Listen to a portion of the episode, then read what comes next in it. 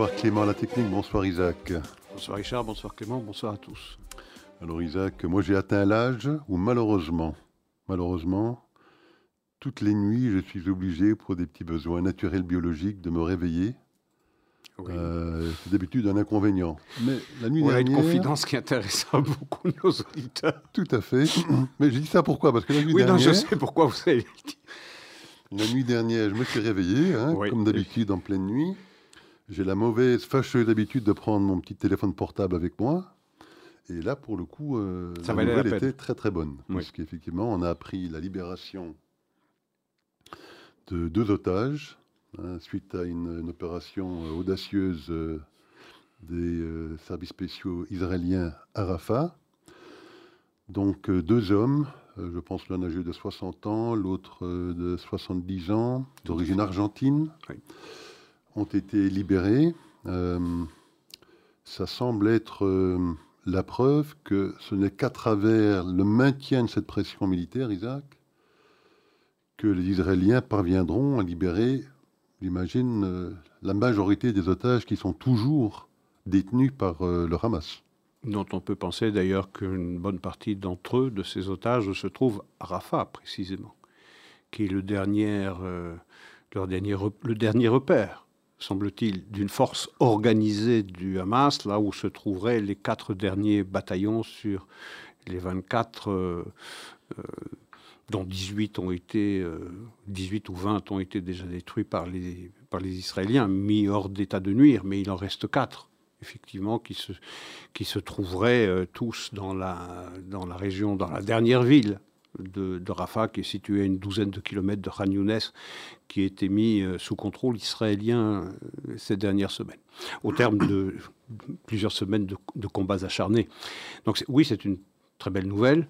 C'est 2 sur 136, il en reste donc 134, dont les Israéliens disent que 52 d'entre eux sont déjà décédés.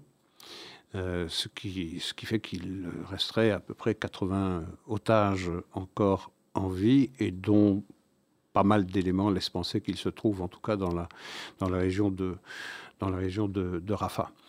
Euh, ce qui fait que, naturellement, euh, la dernière étape de la mise sous contrôle de la bande de Gaza par euh, Israël passe immanquablement par le contrôle de cette euh, ville frontière, qui est la dernière des sept villes de la bande de Gaza, euh, ville frontière avec, euh, avec l'Égypte, après Gaza City, après le, centre de la bande de Gaza, puis Khan Younes, et maintenant, enfin, il y a, il y a Rafah. où se sont concentrés un grand nombre de Gazaouis qui ont fui les combats au nord, puis au centre, puis à Khan Younes, et qui se trouvent maintenant euh, dans la bande de, euh, dans la bande de Arafat.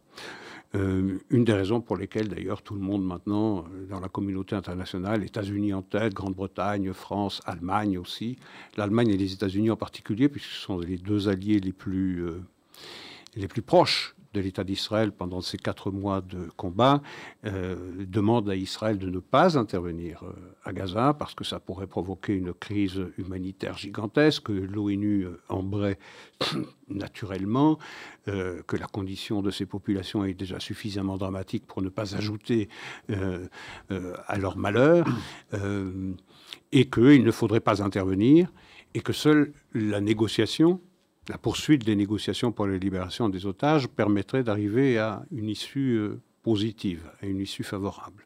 Les Israéliens prétendent le contraire, ils disent que seule la force, c'est-à-dire tenir euh, le coup du Hamas sous la botte euh, israélienne, les contraindra à, des concessions qu'ils ne sont pas prêtes de consentir tout le temps que, eh bien, ils contrôlent Rafah. Il faut savoir que Rafah, c'est la porte d'entrée de la bande de Gaza par laquelle transitent encore vraisemblablement et ont transité toutes les contrebandes qui ont permis euh, euh, au, Hamas de transformer la bande en une espèce d'énorme forteresse souterraine euh, à laquelle les Israéliens se sont enfin attaqués après, à partir du 27 octobre. Euh, donc, ça contrôle l'entrée de la bande et on ne peut pas, les Israéliens ne peuvent pas considérer que cette guerre est terminée, en tout cas par une victoire, tout le temps que Israël n'a pas ne contrôle pas Gaza, c'est-à-dire la porte d'entrée. Pour le Hamas, c'est essentiel parce que s'il peut continuer de, euh, de, dicter la loi à partir de Rafah, il peut se réarmer par l'intermédiaire de la, de la contrebande, naturellement, qui est évidemment pas combattue de manière efficace par les Égyptiens. On le voit d'ailleurs au résultat, qui peuvent donc se réarmer, se regrouper, se réorganiser, et puis par le biais des tunnels qui n'ont pas encore été détruits, et eh bien réinvestir le centre de la bande de Gaza, le nord de, le nord de la bande. Donc il est essentiel, absolument essentiel, et une victoire d'Israël ne peut pas être déclarée tout le temps que Rafah n'est pas sous contrôle israélien, c'est-à-dire le couloir Philadelphie. Et c'est tout à fait étonnant au moment où s'écrit, où s'écrira peut-être la dernière page de cette offensive israélienne, qui risque de durer plusieurs semaines pour le contrôle de Rafah, euh, euh, eh bien, les alliés d'Israël, plutôt que d'encourager Israël à en finir, enfin, avec le Hamas dont ils disent que sa survie hypothèque toute émergence politique, eh bien, tout le monde y va de son laïus à l'égard de l'État d'Israël. Ne le faites pas parce qu'il y aura euh, une catastrophe humanitaire et vous ne pouvez le faire, disent les Américains en particulier, avec notre appui, que si vous nous fournissez la preuve que vous avez pris toutes les dispositions pour mettre les populations civiles à l'abri. Dont je note population civile qui était à Massaoui. Massaoui, c'est à, euh, à l'ouest de euh, Rafah, sur la bande côtière, où il y a, euh, où il n'y a pas de guerre, où il n'y a pas de combat, eh bien, le Hamas a fait revenir ces populations au centre de Gaza, euh, de Rafah, pardon pour se servir de ces populations comme autant de, boucliers humains. Donc il est essentiel pour Israël de prendre le contrôle de, Rafah et on ne comprend pas cette agitation diplomatique qui exige d'Israël la fin des combats et d'ailleurs, le Premier ministre israélien a parfaitement résumé l'affaire. Ceux qui nous demandent de ne pas prendre Rafah sont ceux en réalité qui veulent la survie du Hamas et en réalité qui empêchent Israël de déclarer la victoire. Effectivement, c'est très étonnant hein, parce qu'on a comme l'impression qu'ils ne veulent pas qu'Israël euh, remporte cette guerre, hein, qu'ils font le maximum possible pour éviter ce succès absolu de l'État d'Israël. Et donc il y a une espèce effectivement d'inflation sémantique hein, dans le, la dénonciation des risques humanitaires qui pourraient se produire si jamais Israël devait investir euh, cette ville de Rafah. Tout le monde euh, y va de son diapason. Hein, vous avez parlé de l'Allemagne. Je crois que d'ailleurs Barbock, je pense, sera en Israël cette semaine pour, réaffirmer cette position. Euh, Guterres, évidemment, a parlé de catastrophe humanitaire. Joseph Borrell, je pense, a parlé dans les termes relativement identiques. Les Français, les Anglais, les Qataris évidemment. Enfin bon, donc c'est la communauté internationale euh, à l'unisson qui semble effectivement euh, vouloir empêcher Israël d'arriver au terme de ces guerres. il reste, je pense, quatre bataillons sur les 24 qu'il y avait au départ. Il en resterait quatre d'après les Israéliens qui sont regroupés effectivement à Rafah. Et bon, la destruction de ces quatre derniers bataillons signerait effectivement ou sonnerait la fin probablement du Hamas d'un point de vue militaire, en tout cas à Gaza. Sûrement, sûrement même, parce que le contrôle du couloir Philadelphie permettrait aux Israéliens de contrôler l'afflux des marchandises qui viennent, euh, qui viennent d'Égypte, et surtout de détruire les tunnels qui passent euh, depuis le Sinaï euh, oriental, c'est-à-dire la frontière extrême nord est de l'Égypte avec la bande de Gaza, de contrôler cela, de contrôler, et donc d'empêcher la résurgence d'une menace du, du Hamas. Et donc c'est tout à fait je ne vais pas dire que c'est tout à fait étonnant, parce que c'est le playbook de la communauté internationale depuis des décennies, c'est d'empêcher Israël de gagner les guerres. Ça s'est passé en 2009 avec la première confrontation entre le Hamas et Israël, puis en 2012, puis en 2014, puis en 2021. Ça s'est toujours passé de la même manière. On interdit, la communauté internationale interdit à Israël de gagner la guerre, ce qui permettrait, euh, eh d'enlever aux Palestiniens l'espoir d'en finir avec Israël. Et c'est cet espoir que la communauté internationale s'ingénie à alimenter dans les esprits euh, des Palestiniens qui en réalité pérennise la guerre. Il faut que les Palestiniens euh, en arrivent à la conclusion euh, qu'ils n'ont qu'un espoir de battre Israël, que tout, que tout cet espoir est vain. Mais le problème, c'est que cet espoir vain il est entretenu par la communauté internationale qui empêche à chaque fois, en tordant le bras d'Israël, d'aller jusqu'au bout et de pouvoir déclarer la, euh, victoire. Alors, Ça, c'est donc quelque chose qui est assez ancien. Ça se répète aujourd'hui, malgré le 7 octobre, malgré ce qui s'est passé le 7 octobre, malgré les horreurs que tout le monde a pu constater. Et il y a une autre chose, et là, c'est la responsabilité d'Israël qui est engagée.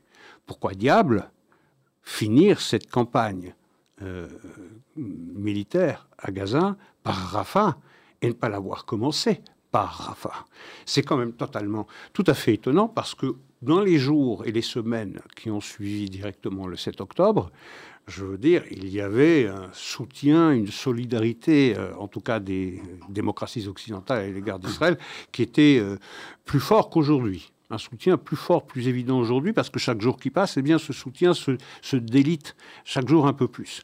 Donc, dans les premiers jours, les premières semaines de la guerre, il, eût fallu que les Israéliens en même temps qu'ils attaquaient le nord de la bande, auraient pu prendre bien cette bande en tenaille en déployant suffisamment de troupes à Rafin pour bloquer déjà l'acheminement des armes, la contrebande, et, de cette manière profiter pleinement, en tout cas plus pleinement, de la solidarité et, du soutien des démocraties occidentales. Aujourd'hui, il semble que le mot d'ordre, le mot de, le cri de ralliement de la communauté internationale, c'est il faut sauver le soldat Hamas. Mais pourquoi donc? Puisque ces démocraties disent à l'unisson, il n'y a pas de chance de voir émerger une quelconque solution politique tout le temps que le Hamas est dans l'équation. Et ils font tout en protégeant, en, empêchant Israël euh, euh, d'investir Rafah et de se débarrasser en tout cas définitivement d'une menace sérieuse sur le plan euh, militaire et sécuritaire du Hamas,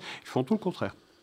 Oui, il faut aussi rappeler que normalement, dans un, dans un conflit de cette nature, les civils sont d'habitude euh, accueillis par ou bien les pays voisins ou d'autres, qu'on accorde d'habitude aux civils qui expriment en tout cas la volonté de quitter le, territoire qui est en, zone de conflit, euh, un droit d'asile pour effectivement les protéger. Hein. C'est ce qui s'est produit avec l'Ukraine. Je crois qu'il y a de, l'ordre de 6 à 7 millions de réfugiés ukrainiens en Europe.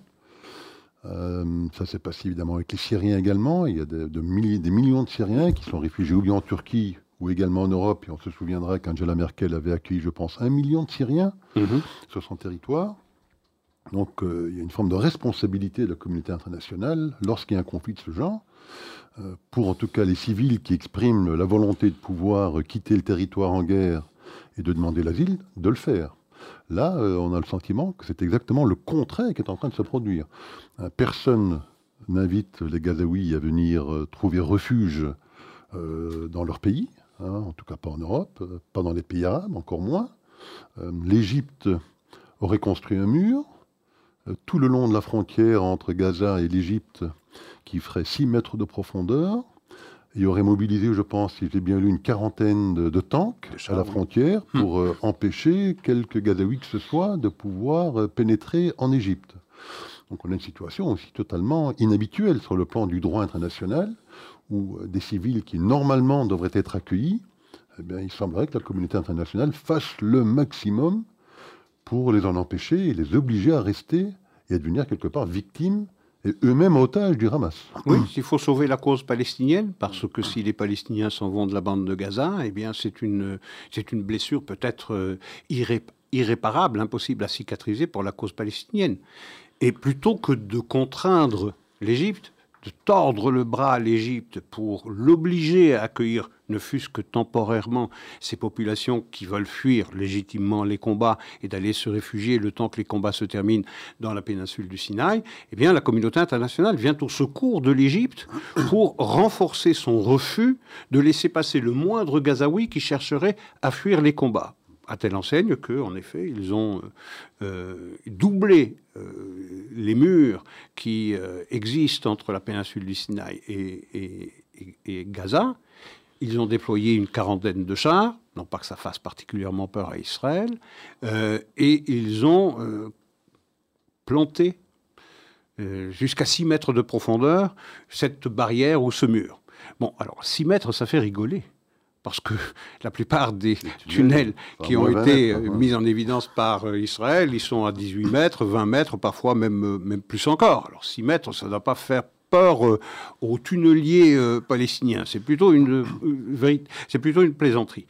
Et donc, plutôt que de contraindre l'Égypte à venir au secours d'un peuple en danger, eh bien non.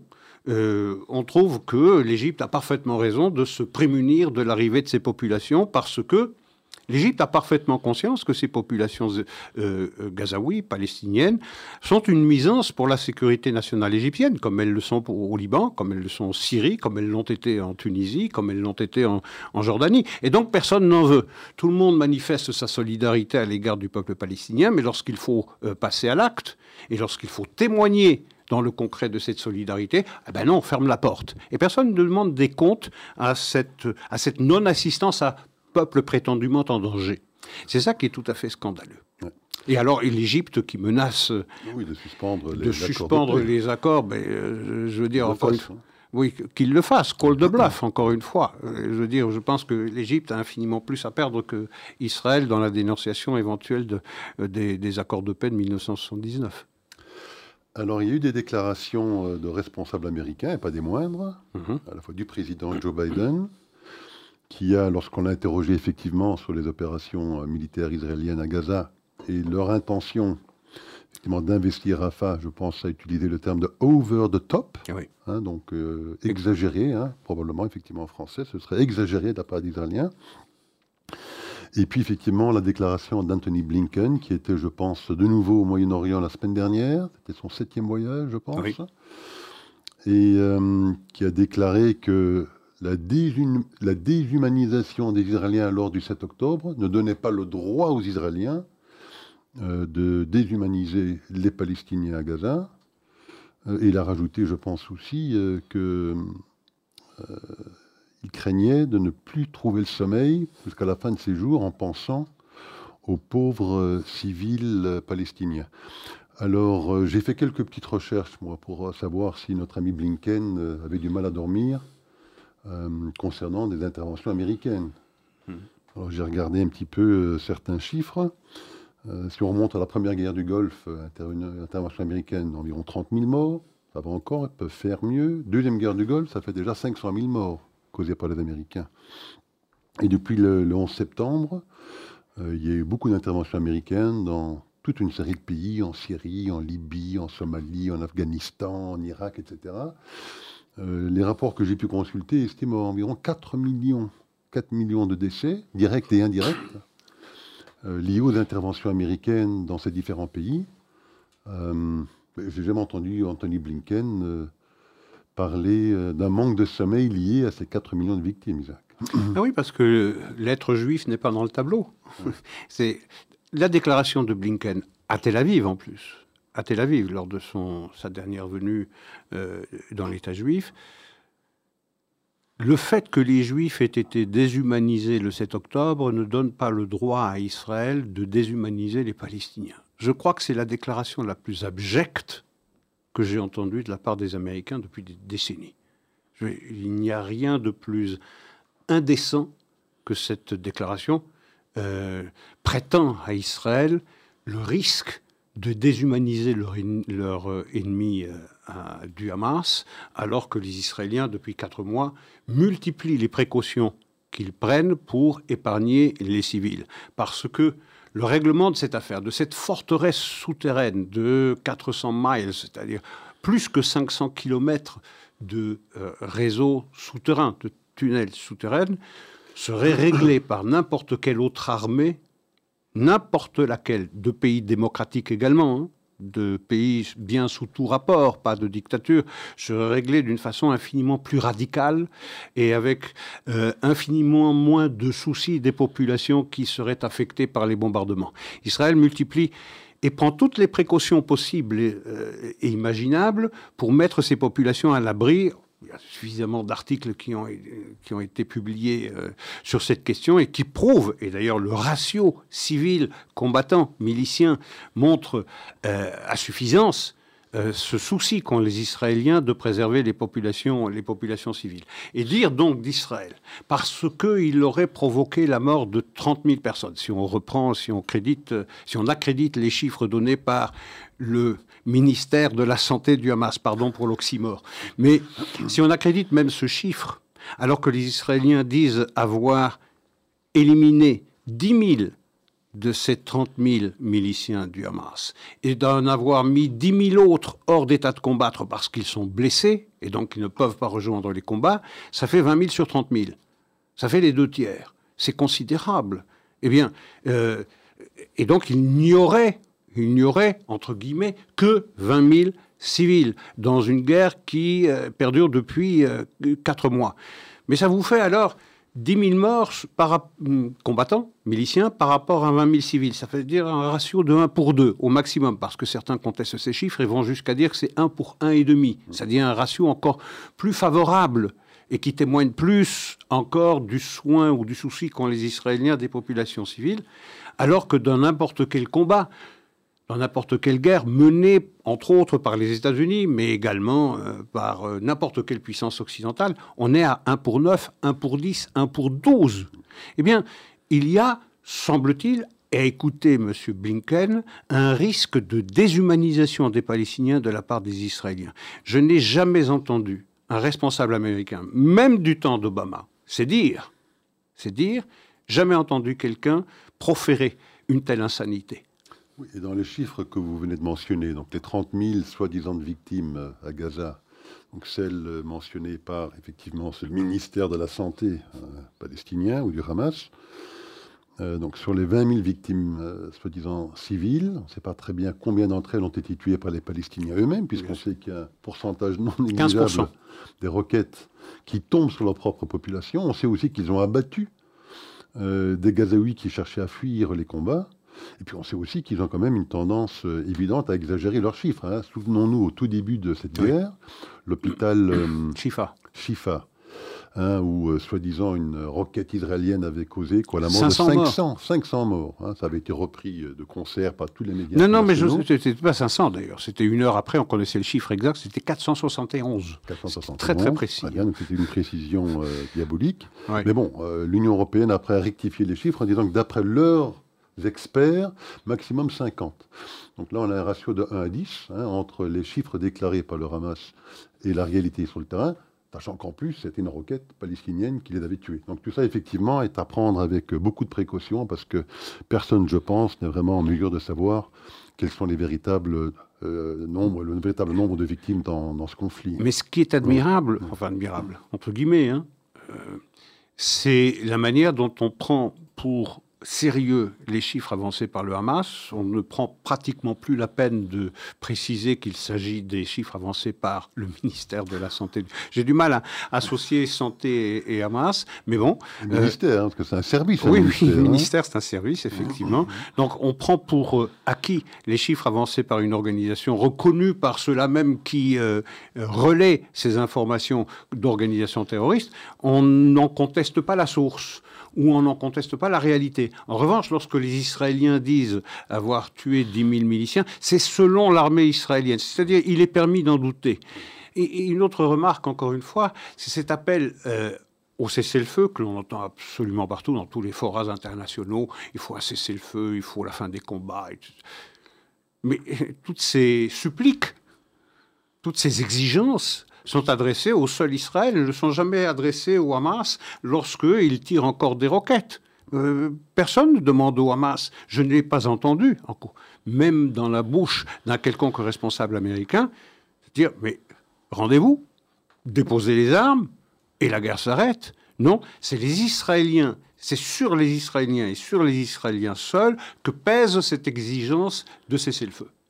Alors, dans les chiffres que je citais tout à l'heure, hein, donc pour essayer de qualifier un petit peu ou de contextualiser le over the top hmm. de Joe Biden, hein, donc 4 millions de morts euh, d'après des experts américains. Hein, depuis le 11 septembre, dans tous ces différents pays où les Américains sont intervenus. Il y a un pays euh, que j'ai trouvé intéressant, c'est la Somalie. 2010-2012, les Américains sont intervenus euh, à de nombreuses reprises pour essayer effectivement de se débarrasser de toute une série de, mouvements qui étaient liés à, à, des mouvements djihadistes divers et variés. Euh, ils ont imposé également des sanctions, mais surtout, surtout, ils ont euh, arrêté toute aide humanitaire. Toute aide humanitaire. Pour quelle raison? Parce qu'ils avaient peur que ces aides humanitaires tombent entre les mains de El Shahab, qui était le, mouvement islamiste de l'époque qui sévissait en Somalie. Et donc à l'époque, il s'agissait d'éviter qu'une aide humanitaire ne puisse tomber dans les mauvaises mains. Ça a causé évidemment le décès de dizaines de milliers de jeunes enfants en Somalie.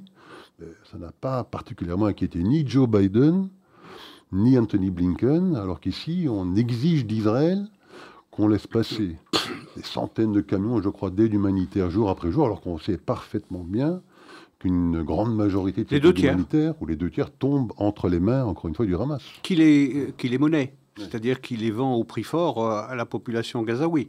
Euh, et, vous avez en plus les Américains qui se sont comportés de façon admirable, remarquable et euh, irréprochable dans les premières semaines du conflit. On se rappelle qu'il y a eu une escadre navale qui a été envoyée par le président Biden de, en Méditerranée orientale pour faire passer l'envie au Hezbollah ou aux Iraniens ou à qui que ce soit d'autre d'étendre le conflit au moment où Israël a été pris de court. Mais on voit que euh, ce soutien, cette solidarité, probablement pour des raisons domestiques, parce qu'on rentre dans une année électorale et que le président Biden a besoin du soutien de tout le monde, en particulier dans les États, dans les États bascules, dans les euh, swing states comme le Michigan, où il y a une grande euh, population d'origine arabe, musulmane, eh bien, on voit que ce soutien se défait petit à petit. Ça se, dénote dans les déclarations de Blinken, dans la déclaration de Joe Biden lorsqu'il dit que la réaction israélienne a été over the top, c'est-à-dire euh, exagérée, et puis dans cette dernière exigence qui a été faite par la Maison-Blanche à Israël, vous nous produisez dans les 45 jours la preuve que vous avez bien respecté le droit international, le droit humanitaire international, parce que dans le cas contraire, si vous n'avez pas honoré vos engagements à l'égard du droit humanitaire international, euh, eh bien, on pourrait remettre en question la livraison de munitions. Donc Israël, euh, cette déclaration, euh, cette injonction américaine vient, eh bien quelques semaines après euh, la déclaration de la Cour internationale de justice qui donnait à Israël un mois pour euh, justifier que Israël euh, ne prenait pas des mesures qui la placent en contravention avec la Convention de prévention du, du, génocide.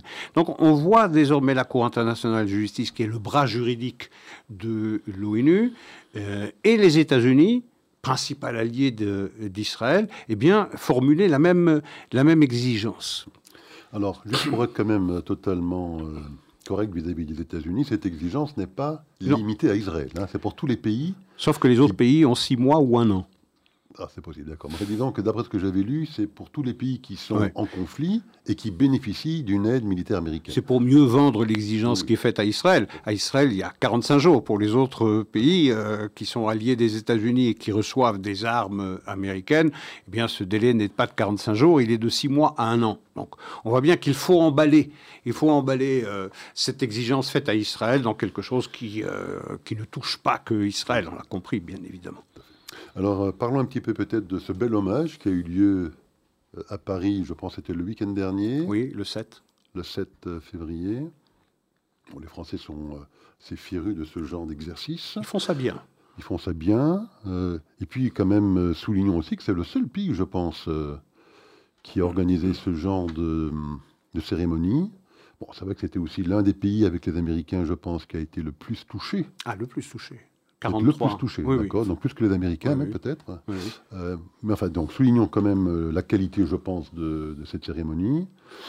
Euh, soulignons le fait quand même que la France est le seul pays à avoir effectivement organisé une telle cérémonie. Par contre, non, soulignons aussi, je pense, la qualité du discours d'Emmanuel Macron, qui, bien évidemment, rappelé face à la malheureuse présence de LFI Hein, puisqu'on sait que les familles des victimes avaient manifesté leur mécontentement à la présence de LFI à cette manifestation. Bon, je pense que Macron n'avait pas trop le choix et ne pouvait pas les, désinviter, mais enfin, soulignons quand même la qualité de son discours, où il a rappelé sans la moindre ambiguïté qu'il s'agissait bien évidemment d'un acte terroriste antisémite et que c'est à ce titre-là qu'il fallait le dénoncer.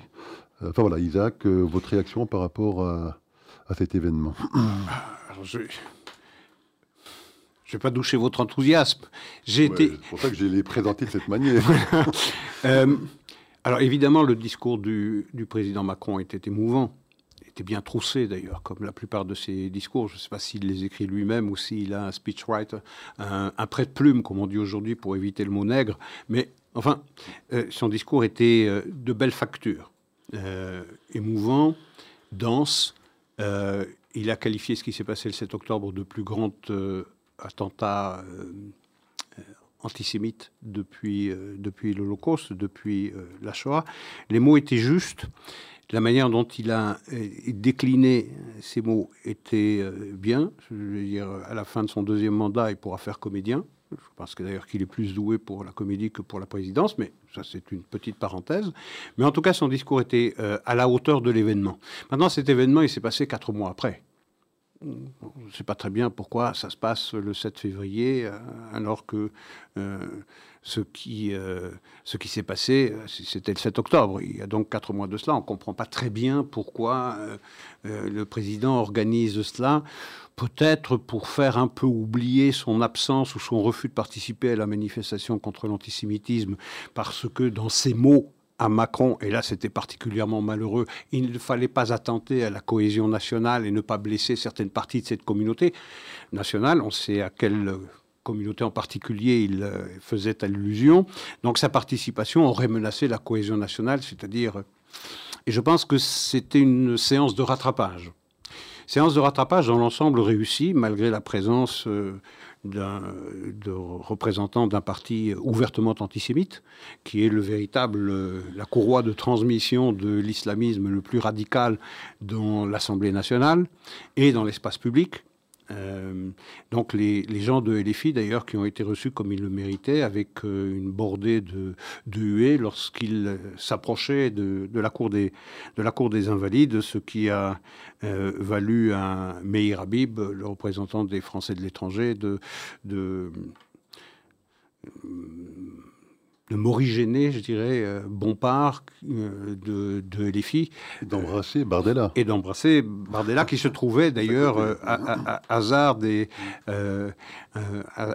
hasard des, des positionnements des uns par rapport aux autres, qui se trouvaient juste à côté de, de Bompard. Bon, alors, sur le, sur le discours dans l'ensemble, belle qualité, même si je regrette son caractère un peu tardif et le fait que c'est un peu une séance de rattrapage euh, après son absence dans la manifestation contre l'antisémitisme. Mais il y a deux choses qui m'ont euh, heurté dans le discours. La première, c'est de parler de 68 millions de Français qui pleurent, les 43 franco-israéliens qui sont morts. Euh, il aurait pu dire le peuple français ou la France, mais dire que les 68 millions de Français, du premier au dernier, pleure euh, la mort euh, de 1200 personnes le 7 octobre, dont 43 citoyens franco-israéliens, dont 3 sont encore détenus par, le Hamas, c'est quelque chose de très très abusif. C'est du wishful thinking, quand on sait combien la société française est fracturée à propos de sur, sur ce conflit. Et qu'il y a une minorité très significative très significative qui, au contraire, s'est réjouie de ce qui s'est passé le 7 octobre. Il y a 43 à 45% de la population euh, de la communauté musulmane de France qui estime que le, Hamas est un mouvement de résistance. Donc on ne peut pas parler de 68 millions de Français. Et lorsque vous ajoutez à ces 45% de la communauté euh, musulmane qui euh, disent du Hamas que c'est une organisation de résistance, vous ajoutez ceux qui votent pour LFI, ça fait du monde ça fait pas mal de monde, ça fait au moins 30% des Français. 30% euh, sur 70 millions, ça fait 20 millions. Donc ils ne sont pas 68 millions à avoir pleuré. Euh, c'était abusif, ça relève du wishful thinking et pas d'une photographie fidèle euh, des humeurs de la communauté nationale. Ça, c'est la première réserve. La seconde, c'est d'avoir dit dans son discours que toutes les vies se valent. Non, toutes les vies ne se valent pas toutes les vies ne se valent pas. Euh, la vie d'un terroriste du Hamas, d'un génocidaire du Hamas, ne vaut pas la vie de quelqu'un qui a été supplicié le 7 octobre. Non, ça ne se vaut pas. Et on ne peut pas, de cette manière-là, euh, donner un satisfait à gauche, un satisfait à droite et s'en tirer comme ça, le fameux en même temps. Et peut-être la critique la plus euh, sérieuse, je dirais, la plus euh, chargée que j'adresserai au président de la République, c'est de penser organiser un moment mémoriel en faveur des Français des franco-palestiniens. Des franco-palestiniens qui sont morts sous les bombes israéliennes. Encore une fois, c'est cette espèce euh, d'exigence due en même temps. Voilà, j'ai rendu hommage aux franco-israéliens qui sont morts, euh, qui ont été euh, suppliciés le 7 octobre. Je vais rendre hommage maintenant à ces franco-palestiniens qui se trouvent à Gaza. Parce que se trouver à Gaza, c'est pas neutre. Lorsqu'un franco-palestinien ou un Français se rend à Gaza, dirigé par une organisation terroriste et génocidaire reconnue comme telle par le pays dont il a le passeport, c'est pas neutre. Ça veut dire apporter son soutien par sa présence à une organisation génocidaire et terroriste. Dire que tout cela se vaut me paraît un abus de langage assez regrettable. Oui, j'entendais certains journalistes dire qu'ils n'avaient à ce jour pas encore identifié le moindre franco-palestinien qui serait tombé victime sous les bombes israéliennes. Donc voyons voir un petit peu effectivement si cette euh, cérémonie s'organisera dans les semaines qui viendront. Voilà, c'est ça. C'est ça la vraie question. Est-ce qu'on est dans le déclaratif? Je pense organiser un moment mémoriel, ou, et peut-être ce moment mémoriel n'existera pas, mais peu importe s'il existe ou pas, il en a parlé. Et il a dressé de cette façon un parallèle que je trouve euh, regrettable. Et c'était sous la pression de LFI, je pense, qu'il a décidé de le faire. Absolument. Hein, parce que c'est eux qui avaient demandé ou fait cette demande. Euh, suite à l'organisation donc euh, de cet événement le 7 février. Alors peut-être la déclaration la plus, euh, vous parliez de déclaration infâme en parlant d'Anthony Blinken. Alors dans le, dans le concours des déclarations infamantes, peut-être que celle de Francesca Albanese dépasse peut-être même, et j'imagine que oui, celle d'Anthony Blinken, puisque à la suite de cette cérémonie d'Emmanuel Macron. Donc rappelons à nos auditeurs, Francesca Albanese, c'est la rapporteuse le reporter spécial des Nations Unies pour ce qu'ils appellent la Palestine. Mhm. Euh, elle s'est fendue euh, dans sa carrière de très nombreuses déclarations euh, viscéralement anti-israéliennes, pour ne pas dire évidemment antisémites. Hein. elle s'était déjà mise à l'honneur il y a quelques illustrés il y a quelques semaines en expliquant que dans la mesure où Gaza est un territoire qui, d'après elle, serait occupé, techniquement occupé. Pas le droit à la légitime défense. Euh, on aurait donc, dans ce cadre-là, pas le droit à la légitime défense. On ne pourrait que intervenir avec des actes de police pour essayer de rétablir l'ordre dans le territoire, mais donc euh, une intervention militaire serait par définition, d'après elle, totalement contraire au droit international. international. Mais là, elle a fait encore beaucoup plus fort puisqu'à la suite effectivement de cet hommage rendu euh, par la France à ses citoyens tués euh, dans cet attentat antisémite du Hamas, elle a déclaré que non, pas du tout. Il ne s'agissait absolument pas d'un attentat antisémite, mais une réaction à une situation d'oppression qui existe à Gaza depuis, je pense qu'elle a dit 75 ans, et une situation d'oppression à laquelle la, la communauté internationale n'a jamais donné de réponse. Donc pour elle, Isaac, ce n'est pas un crime antisémite. Non, ce n'est pas un crime antisémite. Euh, on n'a pas tué ces 1140 personnes le 7 octobre parce qu'ils sont juifs, mais en réaction à une oppression qui dure depuis 75 ans. Et donc, elle a remonté les bretelles au président Macron, lui reprochant d'avoir dit dans son discours que c'était le plus grand acte antisémite depuis, euh, depuis, euh, depuis la Shoah.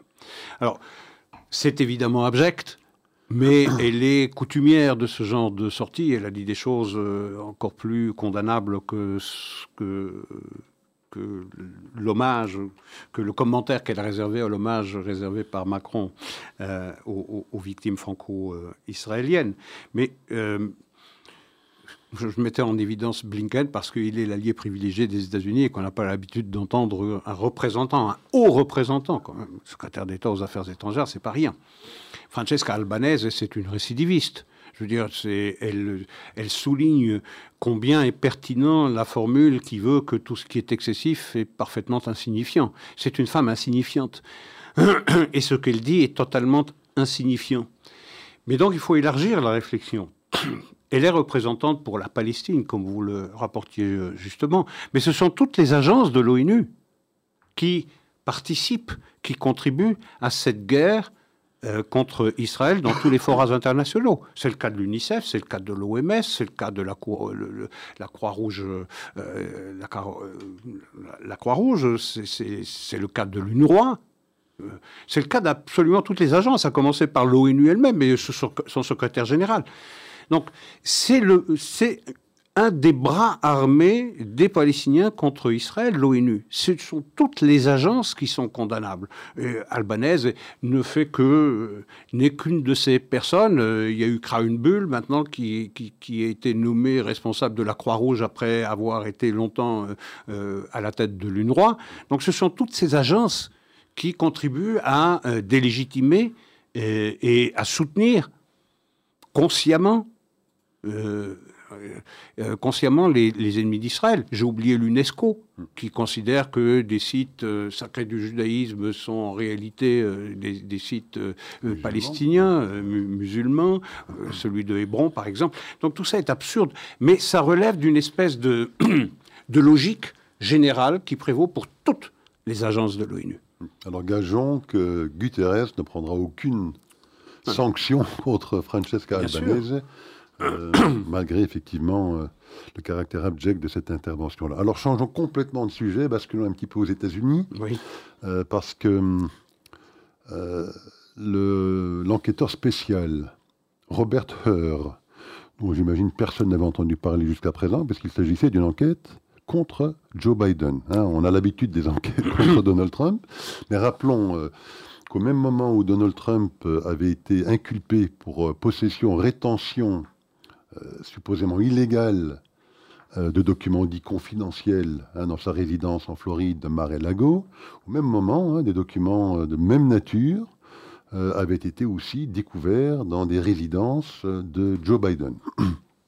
Et donc, Merrick Garland, le ministre de la Justice, s'est vu dans l'obligation, puisqu'un enquêteur spécial avait été nommé, mhm. Jack Smith, là, pour le, cas de, Donald, Trump euh, est évidemment obligé de prendre la même mesure pour Joe Biden et donc a nommé Robert Hur euh, comme enquêteur spécial pour déterminer si oui ou non il y avait lieu d'inculper hein, Joe Biden euh, dans le cadre de, ce dossier-là, sachant que Donald Trump, lui, au bout de deux mois d'enquête, hein, il a fallu deux mois à Jack Smith pour décider qu'effectivement oui, Donald Trump devait être inculpé dans ce dossier. Il aura fallu près d'un an, je pense, un mm-hmm. petit peu moins, peut-être 10, mm-hmm. 11 mois à Robert Hur. Alors pour arriver à une conclusion tout à fait étonnante, hein, puisque, alors rappelons très rapidement, pour bien expliquer aux auditeurs, Donald Trump a été en fait inculpé de, deux chefs d'inculpation. L'un qui est la rétention illégale hein, de documents dits confidentiels, et le deuxième, une obstruction à l'enquête elle-même.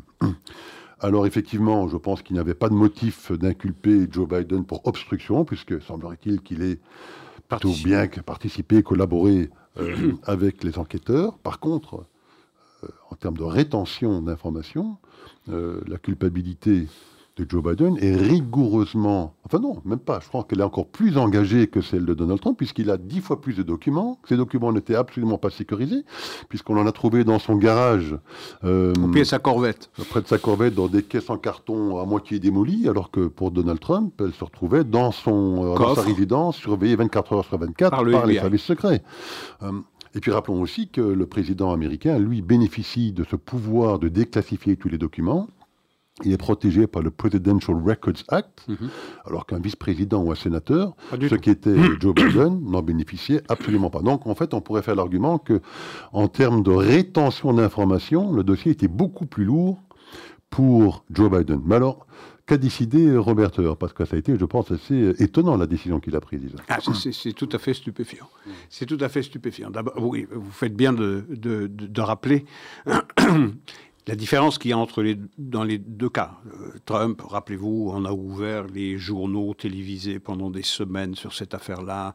Trump a gardé euh, des documents classifiés et même des choses qui touchent euh, à des dangers atomiques. Il y a même un raid des services secrets. Un hein, raid, des services secrets, très tôt le matin. Rappelez-vous, le monde est devenu fou. Le monde est devenu fou. Tous ces documents étaient concentrés à Mar-a-Lago, c'est-à-dire à sa résidence privée en, Floride, dans des endroits soigneusement gardés, et euh, résidence qui elle-même, euh, sur le pourtour extérieur, est surveillée jour et nuit par, euh, par les services secrets américains. Donc aucun risque de fuite.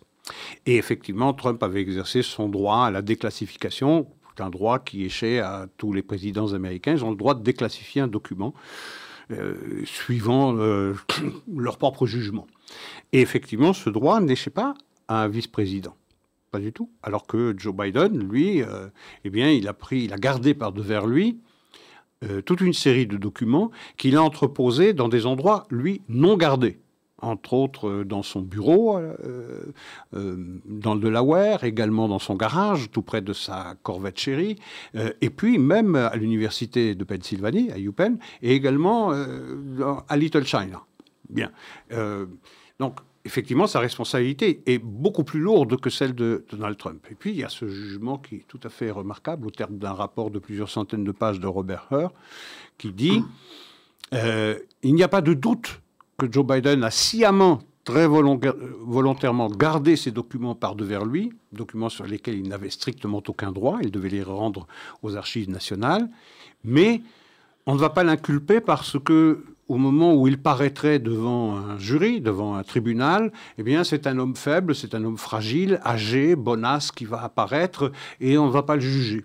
Surtout avec des trous de mémoire qui l'empêcheraient de pouvoir répondre effectivement aux questions. Voilà, c'est ça, qu'il y a des problèmes de mémoire, des mémoires extrêmement euh, faibles et de plus en plus euh, euh, grave, défaillante, une mémoire de plus en plus défaillante. Et donc, en donnant les raisons pour lesquelles il n'inculpait pas Joe Biden, il soulignait combien, eh bien, Joe Biden, l'état euh, cognitif de Joe Biden était grave, au point de l'empêcher d'être inculpé, de comparaître. Devant un jury. Alors, on peut se poser une question. Alors ça fait le grand titre évidemment parce que toute la presse américaine vient au secours de Joe Biden. D'ailleurs Joe Biden a convoqué une conférence de presse quelques heures après la parution de ce rapport, je répète, d'un enquêteur spécial qui a été nommé par le DOJ, c'est-à-dire le département de la justice de l'administration de l'administration Biden, pour dire sur un ton assez, euh, assez dérisoire euh, que non, il a toute sa mémoire, il a toute sa mémoire, alors que euh, il avait dit dans les jours qui précèdent que Israël a une frontière, que la bande de Gaza a une frontière avec non pas l'Égypte mais avec le Mexique, et qu'il avait parlé avec le président du Mexique, Al-Sisi, euh, de faire passer de l'aide humanitaire pour Gaza. Il aussi euh, il a parlé, avec de François Mitterrand. Oui, il a parlé avec Mitterrand, le président. Macron. voilà, c'est ça, avec, Macron. Bah, bref, je veux dire des signes qui montrent une dégradation cognitive assez, assez évidente, qui met d'ailleurs le spectateur de cette dégradation dans un grand embarras, parce qu'il s'agit d'un homme âgé, et on est tous portés à avoir de la, compassion. Mais euh, je veux dire, il faut demander des comptes à quelqu'un qui est en charge de la première puissance mondiale et qui est euh, le leader du, monde libre. On peut se poser quand même une question. Parce que si Robert Hur, qui était désigné par le DOJ, dit que il n'est pas en état de comparaître devant un jury, ben, à quel titre l'est-il pour être locataire de la Maison Blanche? S'il ne peut pas comparaître devant un jury, il n'est pas, en état non plus pour être à la Maison Blanche. Donc c'est une sortie tout à fait assassine. Ce rapport est tout à fait assassin pour, euh, Joe, pour Joe Biden. Et en ne le condamnant pas, en ne l'inculpant pas plutôt, eh bien, euh, il a été encore plus dur que s'il l'avait inculpé. Alors les démocrates sont évidemment dans l'embarras dans cette histoire parce que je pense que de, plus en plus euh, ils, se, rendent compte que Joe Biden est peut-être le mauvais cheval hein, mhm. pour cette campagne électorale. Mais ils sont dans l'embarras parce qu'effectivement, s'ils devaient décider euh, d'essayer de se débarrasser de Joe Biden, euh, la candidate qui serait la candidate évidente pour prendre sa place serait normalement la vice-présidente, Kamala Harris. Sauf que, sauf que euh, elle serait peut-être encore moins éligible euh, que Joe Biden, hein, sachant que sa performance en tant que vice-présidente depuis trois ans est tellement catastrophique euh, que plus personne ne l'entend et que plus personne ne lui donne la parole. Donc l'embarras qu'ils ont, c'est que s'ils devaient effectivement se débarrasser de Joe Biden, mais ne pas donner le poste ou la candidature à Kamala Harris, Kamala Harris qui est une femme, je crois, euh, pas vraiment noire, mais enfin une métisse, je pense. Donc euh, j'imagine qu'elle pourrait mettre à dos, vis-à-vis du candidat démocrate qui serait élu, tout un pan de l'électorat qui serait véritablement euh, fâché de ce qu'une femme soit privée. Soit privée, une femme noire, soit privée, pas totalement non, enfin une femme métisse, soit privée du rôle qui normalement devrait lui échoir. Donc ils sont vraiment dans une situation extrêmement compliquée. Mais c'est pour ça qu'il l'a c'est pour ça qu'il l'a appelé, euh, c'est pour ça qu'il l'a mise sur le ticket Biden-Harris. C'est pour tout le monde connaît l'incompétence de Kamala Harris. Tout le monde sait ça. Le monde entier, les pierres savent combien elle est incompétente. Elle a été nommée responsable tsarine de la gestion de la sécurité à la frontière méridionale, puis euh, sur euh, je ne sais plus quel autre sujet où elle a été nommée première responsable de l'administration. Elle a failli tout le temps. Ses sorties sont embarrassantes pour, euh, pour toute personne qui écoute. Et donc, Biden l'a nommée pour cela, pour être à l'abri, parce que tout le monde a conscience dans le Parti démocrate mieux vaut garder même un, homme euh, atteint de sénilité comme Joe Biden plutôt que de mettre une personne aussi improbable, aussi imprésentable que Kamala Harris. C'est son assurance vie. Et Joe Biden savait parfaitement ce qu'il faisait. Effectivement, on a du mal à penser, compte tenu de la dégradation exponentielle de la santé euh, mentale de Joe Biden, qu'il soit capable de continuer à exercer ses fonctions, si tant est qu'il ne l'ait jamais exercé depuis qu'il est prêté serment. Alors, juste un petit mot, effectivement, concernant Kamala Harris, parce que, bon, elle ne s'est pas qu'illustrée en tant que vice-présidente.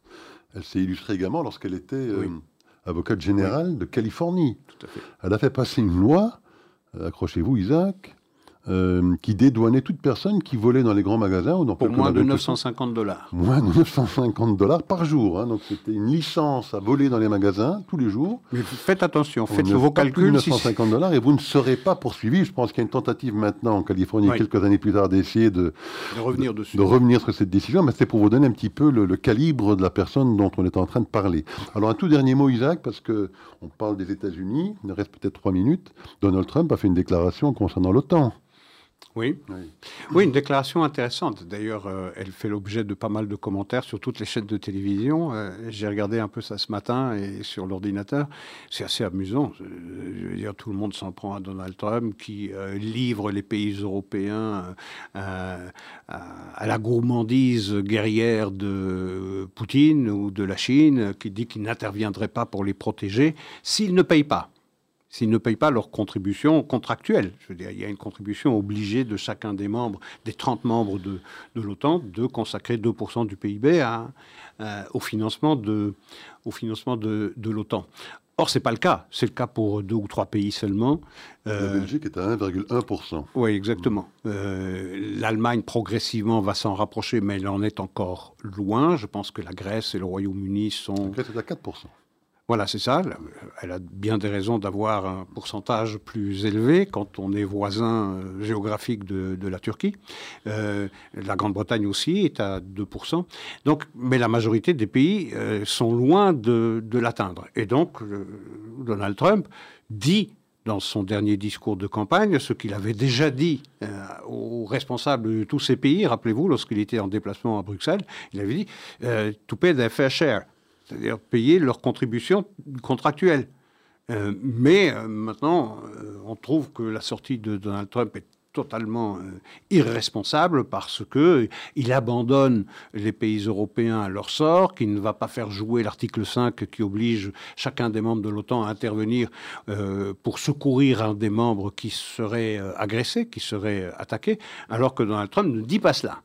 Il dit je n'exercerai euh, mes responsabilités à l'égard de l'OTAN qu'à partir du moment où les membres auront euh, contribué à, hauteur de leur, euh, de leur promesse de contribution, ce qui n'est pas le cas. Et je fais remarquer une chose, c'est que déjà Barack Obama demandait aux membres de l'OTAN, il n'était pas 30 à cette époque, puisqu'il n'y avait pas encore la Suède, il n'y avait pas encore la Finlande, demandait de contribuer également à 2%, même s'il n'avait pas exprimé d'une manière aussi trumpesque les, Européens ne pourront pas dire qu'ils n'ont pas été prévenus, ah hein, parce qu'ils annoncent la couleur. Allez, un peu moins d'un an avant son investiture éventuelle, hein, il est loin d'être encore président. Hein, on verra bien ce qui se produira dans cette élection. En tout cas, euh, les, Européens ont été prévenus et ils ont euh, j'imagine, le temps nécessaire maintenant pour prendre les dispositions nécessaires pour assurer leur propre défense. Oui, on ne peut pas compter sur les États-Unis comme gendarmes du monde, comme grand protecteur de l'espace européen si on ne contribue pas à, hauteur de ce qu'on a convenu de contribuer. C'est aussi simple que cela. Voilà, écoutez Isaac, je pense que ce sera le mot de la fin pour cette semaine. À la semaine prochaine. à la semaine prochaine.